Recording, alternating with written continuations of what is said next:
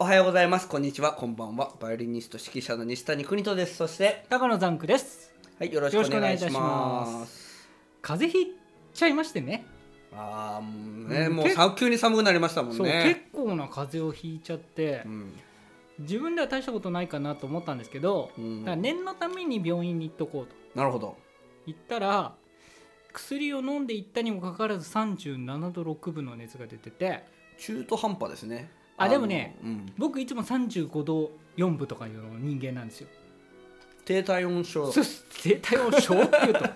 小っていうとあれですけどまあまあ体温低い女性の方そうはそう結構多いみたいですけど多いでね。僕36度にならないぐらいのうん、人間なんで、うんそれがその薬飲んで37.6度っていうことだから、うんいやインフルエンザの可能性あるから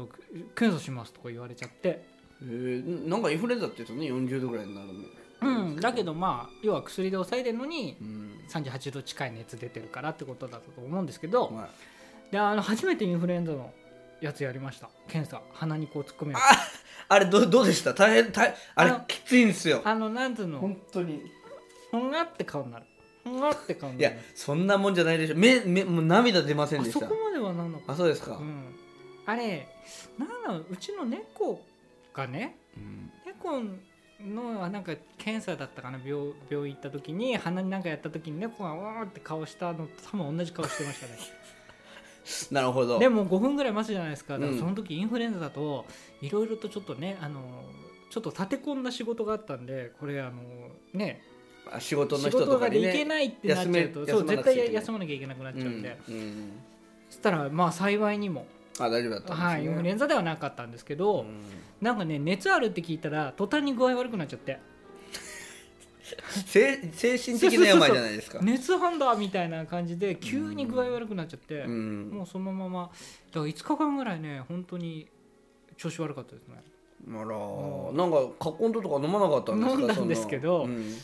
飲んだんですけどねあそうそうカッコン糖って言えばね、はいその、えっと、風邪ひく1週間ぐらい前かな、うんあのーまたねほら漢方強いじゃないですか国藤さはいんね漢方の会で話したぐらいいや強いまあうんそうですねちょっと漢方信者のとこありますねでそこで、うんねなんかカッコン糖すごい美味しいカッコン糖そうがあるとか言いまあしてのークラシアでしたっけクラシエクレシエの、あのーかがだ新しくね葛根糖を出したんですけど、うんはい美味しい葛根糖っていうあの それ何言ってんだろうこのク人イック関東と思って葛根糖だっあけそなうそうそうなんかクイックとかついてました、はい、でねちょっと妙に高いんですよ、うん1500円くらいでうん9 9法ですね9はいでコーヒー味って書いてあそうそうそうコーヒー味って書いてあるるもうでも私としてはた試してみたいわけですようん試したらそういうのありなんですか邪道だとか思わないですかなんあーかコーヒーの味とかつけやがってとか思わないですかいや僕漢方まずいのはあの、うんまああのまずいですよアねグリーしてますんではい 急に英語になあっちゃったけどの完全にあのあのまずいものは飲みたくないですからあー美だ味しかいら方がいいとやっぱ美味しいいやカッコン糖自体もそんなにね、うんの甘みがありますもんねうカッコン糖自体ねまあ美味しいあの漢方の中でかなり美味しい方だとは思うんですけど、でも子供が飲めるとうんでも飲めるうんよしと思ってやっぱり試さずにはいられない新製品、はい飲んだらうまっってなってもう水なしでできます私 今水なしで今水なしあ水はのあちゃんと水を含んで飲みあ飲みなさいっていううん用法ははいはいかはい書いてあるんですけど、まあ今もう水なしでいきましたけど、どうどうでしたか美味しかそったれでですかそうそれでまだ大して風邪もひいてないけどそうそうそうそうじゃあちょっと買いに行きましょうって言ってそれもねまああとあるあるいなんやていいうやの薬全屋然構わないですよ 最先端行って るウェルシアですよウウェェルルシシアでしかア売ってないって実際その後23軒あの薬屋見たけど売ってませんでしたけどうんそうでああるってちょうど2つあったんですよね2箱うん、でくんとさんと僕で買って、飲ん、飲んだんですけど、うん、い確かに美味しかった や画期的ですよね、確かにねあのちょっとねココアっぽい感じが僕はしたしましたコなるーほヒどーっていうよりも、いやあれだったら子供も飲めますようんねあのねコーヒー味だけど甘いコーヒーですよねうん、だからコーヒーキャンディーみたいななるほどねミルクコーヒーキャンディーみたいコーヒーガムみたいななそうそうそうそうそうそういう感じの甘さうん確かに美味しい、画期的ですうよ、んだからカコン糖とかね苦手な人はねはぜひあのー美味しいクラシエのコーヒー風味のいうん、カッコン糖クイックだったと思いますそうそうそうそう、えー飲んでいただければとはい思いますはいまはい、あ皆さん風風邪にねそうそう風に気をつけましょうねはい国とのポッドキャスト国とのポッドキャストこのポッドキャストはバイオリニスト指揮者の西谷邦人さんが音楽趣味その他興味のあることについて語る配信番組ですなおこの番組は Apple Podcast、YouTube、アンカー、Spotify などで配信されているポッドキャストですうんはいはいえっ、とね今日お話ししていただくのは、えっと、コンクールやオーディションで失敗することそう失敗することなんですかねそうな今の日あのーこれまでねこのうんポッドキャストではコンクールでどうやって、まあどういう姿勢で受かればあのなんだ望めばいいかとか、うんうんうんそういう話をねしてきたと思うんですけど,、ね、どういうところをあの審査員は見てますよみたいなねお話がありましたよね。なんですけど今回は、うん、えーコンクールでねオーディションで失敗することの重要性っていうのをちょっと、はあの言っていきたいなと思っております。うんうんうんうん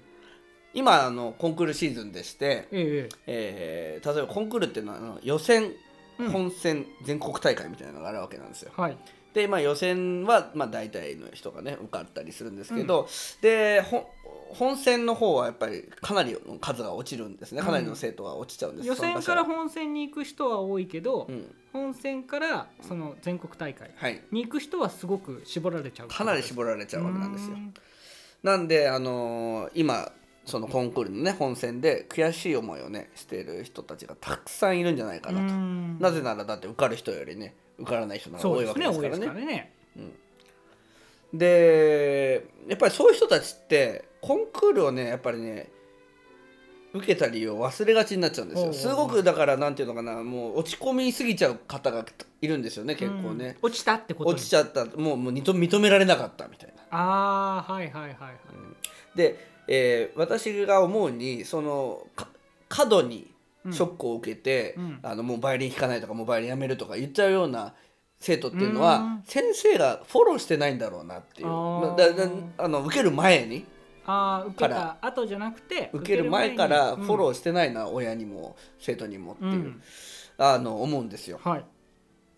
私の教室では必ず、まあ、私の教室で私の場合は、はいあのコンクールを受ける前に必ず、あのコンクールというものをちゃんと説明しますどういうものなのか、はい。えーどうどういうふうに説明するかというと、うん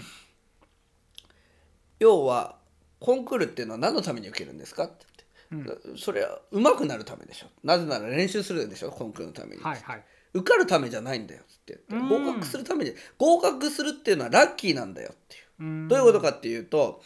あのー例えば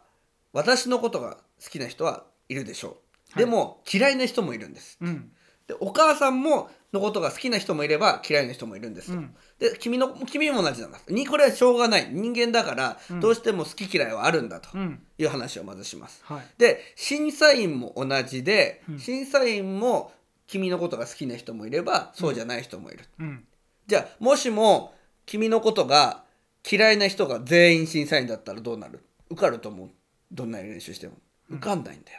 うん好きじゃないから、うんで逆に好きな人が全員集まっちゃった場合は、うん受かる可能性はどう思うって言って上がるんですよ受かるとは言えないけどね、うん上がるんですよでまあだからどういうことかっていうとちょっとね運がかなり大事だっていうのもあるんですよ音楽に点数なんかつけられないんですから、まあ好みみたいなものがねうんありますから入ってくるでしょうねうんそうだからそれをまずちゃんと言います宝くじなんだよってはあのコンクールってのは宝くじなんだよあ、うんじゃあ先生コンクール宝くじなら練習しなくたっていいじゃんつって思うから練習しなくてじゃあ受かると思うつって君のこと好きな人でも、うま、練習しなかったらできるようになるつあの受かれるようにさせてあげられると思うつもちろんあげられないよね、うんだから練習しなくちゃいけないなって、うんうんだからまあ受かればラッキーだし、うんそうじゃなかったらまあ別になかったことにするまあある程度のスキルはないとうんそのコンクールにはうん出てもうんしょうがないからうんしょうがないっていうかそうあのそれはさすがにねあのなんていうのまあダメだからそうそこはやりましょうとただ自分がそのベストを尽くしたからといって確実に必ずしも受かるかどうかはそう審査員次第なところもあるんだよっていうことですよね。そういうことですそういうことをまあ子どもの年齢に合ったような感じで話してるっていうことですかはいうまいですね本当にね解説が僕のいやいすやいやい やそんなことないでしょ、はい、ごいないやいやいやうんまあそういうことでねかなりそういう、まあ、フォローというかねうんあのー話を、まあ、してからじゃないとコンクール勘違いしちゃう生徒もいますんで、うんだから例えば落ちた時に本当に認められなかったっていうね、そうじゃないねで準備して上手くなることが目的なわけだからだうんからそれをちゃんと分かってくれないとなって思ってるんですそうね。ですよね、うんだってあのーまあ就職活動じゃないですけどそういうのもね、うんうんそういうのもそうだしさっき、まあ、好き嫌いで言ったら恋愛もそうだしね、うん全ての人にこうあの OK 出されるわけではないですからね条件が揃ってたからって言って OK 出されるわけではないですからうね。ん、まあ ね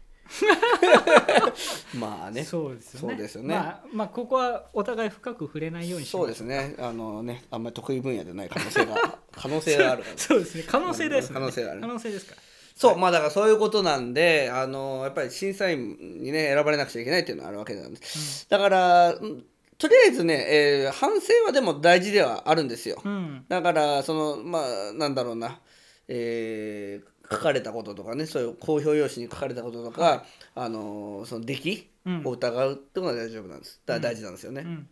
あのねコンクールでね入賞するような子がね、まあ、僕生徒いるわけなんですけど、えその生徒はねなんとね受かってもえうん泣きじゃくる子がいるんですよほうだから受かったのに「クソできなかった」っつってああ自分の出来が良くなかったそう納得しないこれはベストですようね、ー